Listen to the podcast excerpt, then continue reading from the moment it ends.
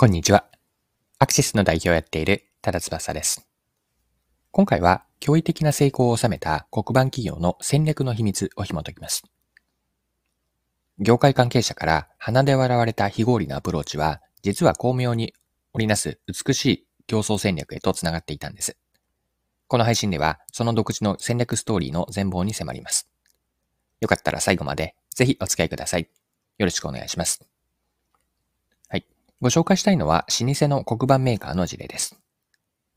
少子化や学校の統廃合で学校数が減る中、老舗黒板メーカーが過去最高の売り上げを記録しているとのことです。でこの事例については IT メディアの記事で詳しく取り上げられていたので、記事から一部抜粋をして読んでいきますね。少子化に歯止めがかからない日本では、学校の、全国の自治体で学校の統廃合が進んでおり、34年前の1989年、かっこ平成元年と比較すると、小学校の数は約2割、中学校の数も1割ほど減っている。学校と聞いて思い浮かぶものの一つに黒板があるが、学校数の減少に加えて、教育現場の ICT 化による電子黒板への代替もあり、黒板の販売数も落ち込んでいるという。30年ほど前までは全国に100社以上あった黒板メーカーも、現在では30社程度まで激減している。そんな厳しい状況下で気を吐いているのが、1919年、かっこ大正8年創業の黒板メーカー、佐川だ。同社の4代目社長、佐川氏によれば、2022年の売上は約14億円、過去最高を記録したという。はい以上が IT メディア2023年の2月8日の記事からの引用でした。佐川の売上の約9割を占めるのが、ウルトラワイドプロジェクターのワイドという商品なんです。ワイドです。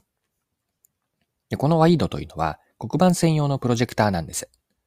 学校に設置されている黒板と同じ縦横比率の16対6の映像を最大130インチ4000ルーメンの明るさで投影できます。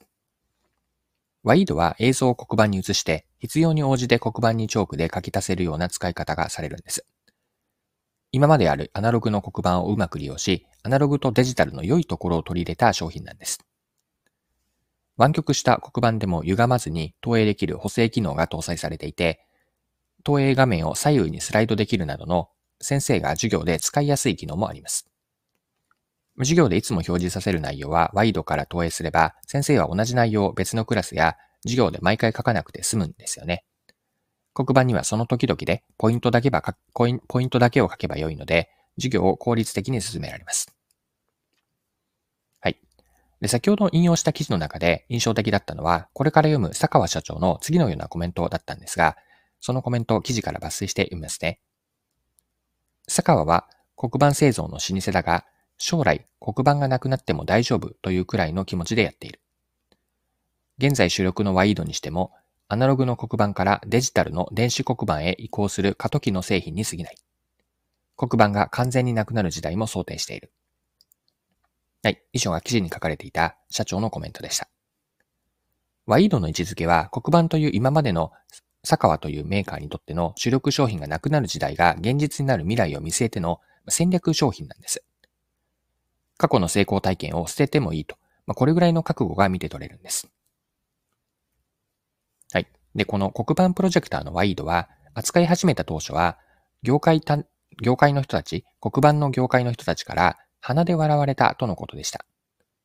どういった状況だったのか、記事から抜粋をして読みますね。佐川にとっては、プロジェクターの開発だけではなく、販売も初めてのことだった。黒板とプロジェクター、黒板とプロジェクターでは販売先が違うのだ。佐川社長は黒板は建築資材なので、建設業者や設計事務所が販売先だったが、プロジェクターを学校に導入する場合は、教育委員会などでの入札になる。販売ルートもゼロから構築した、と当時を振り返る。1年目は40数台しか売れなくて、黒板屋がいきなりプロジェクターの販売を始めたということで、黒板業界では鼻で笑われていた。はい以上が記事です。それではここまでが今回の前半のパートにあたるんですが、後半では黒板のプロジェクターのワイドから学べることを掘り下げていきましょう。佐川が当時やろうとしていたことは、黒板業界の人たちからは馬鹿にされて、まあ、嘲笑の的になるような行為だったんですね。黒板の競合他社であったり、業界関係者にとっては、理解に苦しむような非合理なことに見えたわけです。しかしやっている当事者の佐川にとっては合理的な取り組みでした。先ほど見たように、ワイードはいずれはアナログの黒板が完全になくなる時代を想定しての戦略商品だからなんです。加えて注目したいのは、他社からの参入障壁ができていたことにあるんです。いくつもの結果として参入障壁ができていたと。この部分については、記事から読んでご紹介しますね。プロジェクターを開発、販売しているメーカーはいくつもあるが、黒板用プロジェクターの市場に参入しな、黒板用プロジェクターの市場に参入しないのだろうか。佐川社長は、黒板に映像を投影したいというだけの非常にニッチな市場なので、大手は参入してこない。一方で黒板メーカーとしてのノウハウを持っていないベンチャーでは、現場の教師が求めるプロジェクターは作れないと思う、と話す。はい、これが記事です。で参入障壁という観点で整理をしておくと、まず市場がし、市場が小さすぎて、プロジェクターの大手メーカーは参入する旨味がないと。これが結果的に参入障壁になっています。また、黒板メーカーとしての知見、例えば現場で教える教師への理解がないとできないので、これも参入障壁になっているし、あと、先ほどの鼻で笑われていたというところ、他の黒板メーカーは、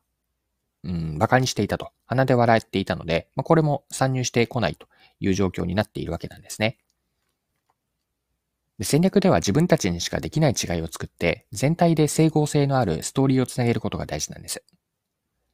サカワの黒板プロジェクターであるワイードには、 value proposition というものが成立しているんです。 value proposition と。 value proposition とは何かなんですが、これから言う3つが当てはまる自分たちにしかできない価値提案と、3つが当てはまる価値提案なんですが、1つ目がお客さんが望んでいること。次に自分たち自社ができること。そして競合にはできないことです。お客さんが望んでいて、自分たちにしかできないこと、自分たちができて競合にはできないこと。これら3つが成立すれば強みになって、お客さんにとっては他にはない独自の価値、まあ、嬉しさとか、そういった価値となるわけです。でこの観点で見たときに、ワイドの戦略って綺麗に繋がっているんですよね。美しい競争戦略になっていて、まず黒板がなくなる事態を想定しての打ち手であると。アナログからデジタルに移行する未来につなげる戦略商品という位置づけなんですが、黒板メーカーだからこそできる現場の先生が使いやすい黒板プロジェクターになっているし、プロジェクター大手メーカーや黒板業界からは真似しようとは思われず、結果として参入障壁、まあ、競合ができないこと、もう少し正確に言うと、やろうとしないこと、やりたいと思えないことと。以上のような外部の人間からすると一見すると非合理なんだけれども、全体像を知っている自分たちには合理的であると。まあ、戦略がつながっていると。ここに持続可能な競争戦略、まず競争戦略をストーリーとして作っていくポイントがあります。はい。そろそろクロージングです。今回は黒板プロジェクターのワイドを取り上げて戦略やマーケティングに学べることを見てきました。最後に学びのポイントを振り返ってまとめておきましょう。戦略では自分たちならではの違いを作って全体で繋がったストーリー性、ストーリーで繋がっていること、これ大事なんです。